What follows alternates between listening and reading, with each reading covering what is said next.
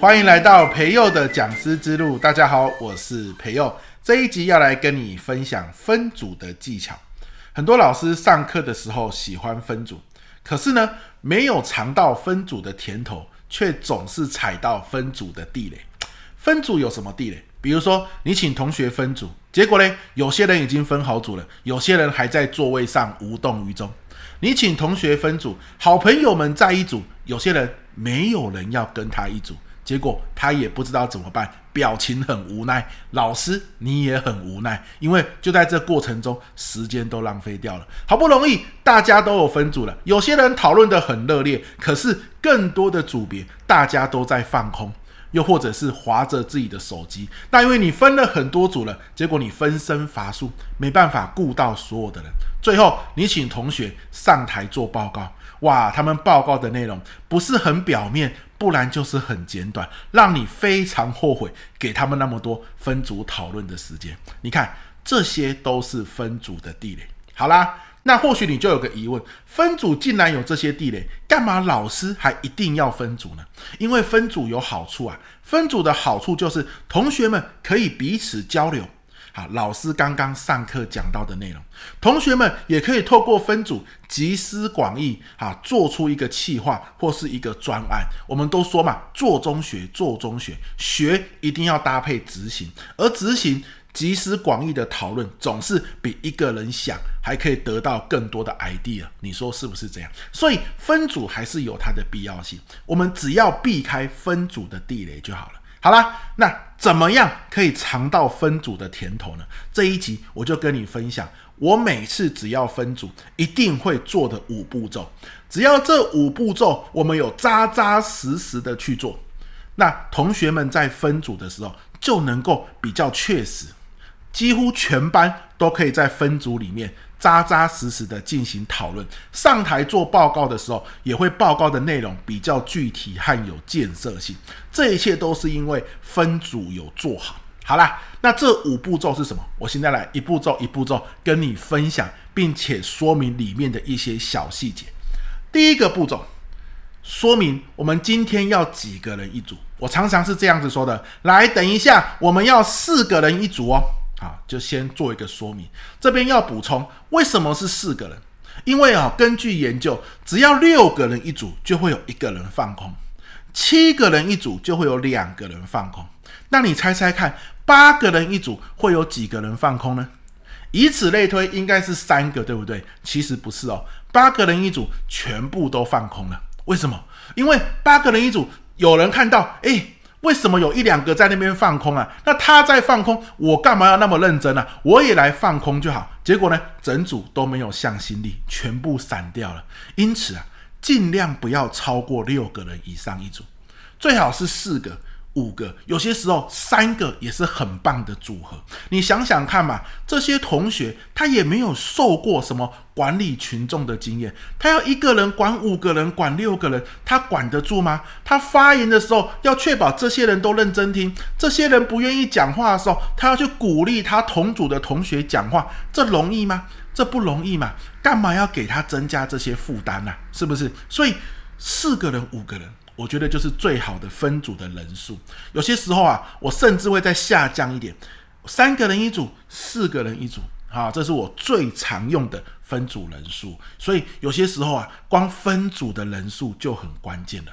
那有些人会说啦，我一个班五十个人、六十个人，有没有？大学的老师，如果我分成三人一组、四人一组，那要分成十几组，诶，他们要上台报告，那不就很难了吗？这又是关键哦！你可以叫他交纸本报告啊，你可以各个小组讨论完之后，两个小组再合并在一起，把他们讨论的内容做一个整合，然后做出十张 PPT 的内容啊。好，这个都是可以后续变化的。可是你一次很多人在一起，什么都没有。又或者是你会得出很肤浅的答案，又或者是最后学期末同学会来告诉你，老师不公平啊，他都没有在做事情，为什么我的分数会跟他一样？这些后面的麻烦事才是更耗掉你的心力啊！好，所以四个人一组，五个人一组，这是第一点。第二点，当我说等一下我们要四个人一组哦，第二步骤要干嘛？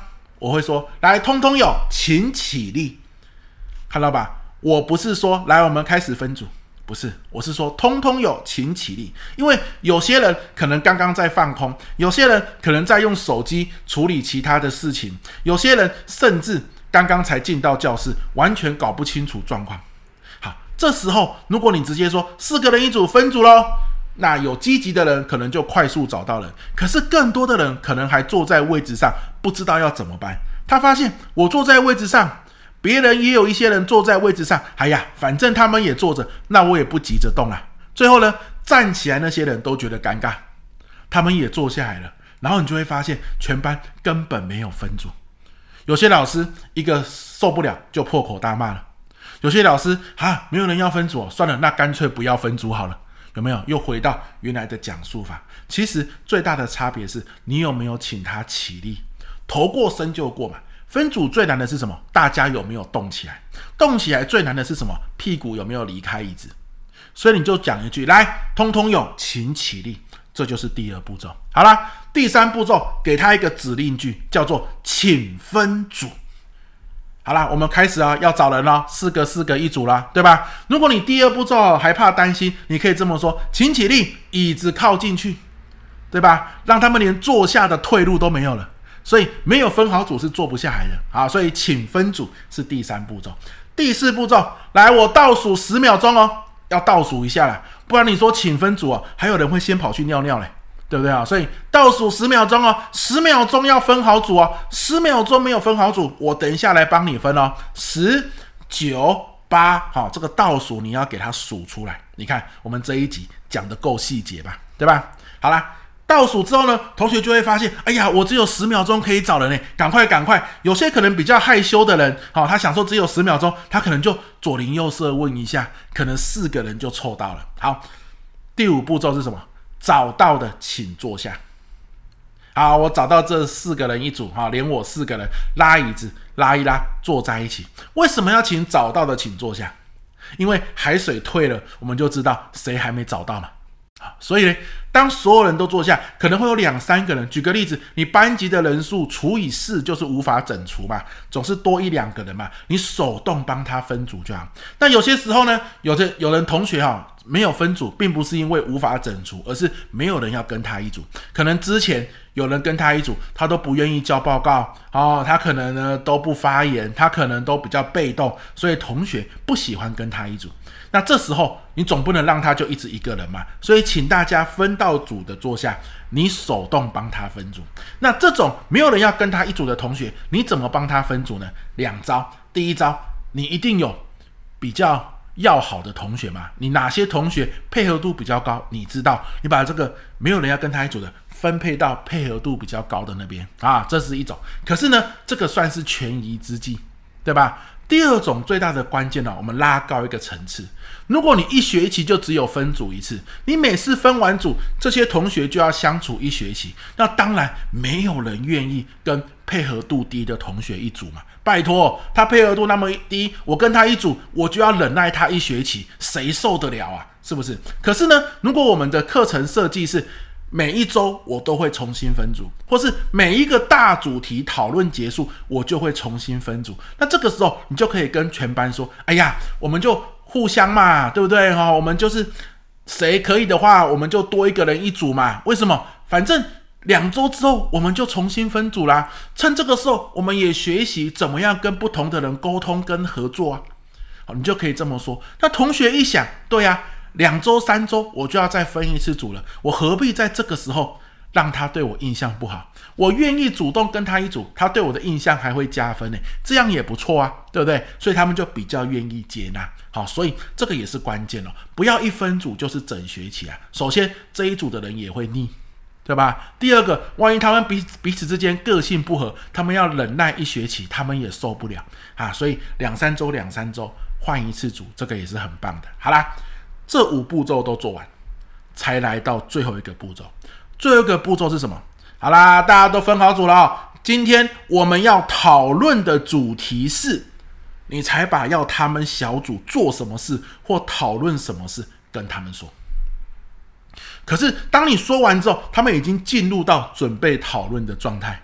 就可以进去了。所以很多老师他原本是怎么说的？如果他不是用这五步骤，老师是这样说的：来，等一下，我们每一组有十分钟的时间哈，我们要分组哈，四个人、五个人都可以，我们要分组，分组完讨论一个主题：明朝万历皇帝执政的得与失。我给你们十分钟讨论哦，讨论完每组要上台报告，好不好？来，时间交给你。当他讲时间交给你这几个字之后，全班同学是还原原本本坐在他的位置上的。但是他一连串的指令下完，他奢望同学可以自动自发的转换成他理想中的分组模式，这个是非常非常非常困难的。你就算上辈子阻止过第三次世界大战发生。都不一定能够在教室里面达成这样子完美的分组状态，所以啊，我常常运用的就是分组的这五步骤，好，跟你分享一下。最后的最后，我才把小组要做什么事情讲出来，好不好？这个是属于分组前我们要做到的事情。那你说，我现在把讨论的主题讲出来了，他们就会讨论吗？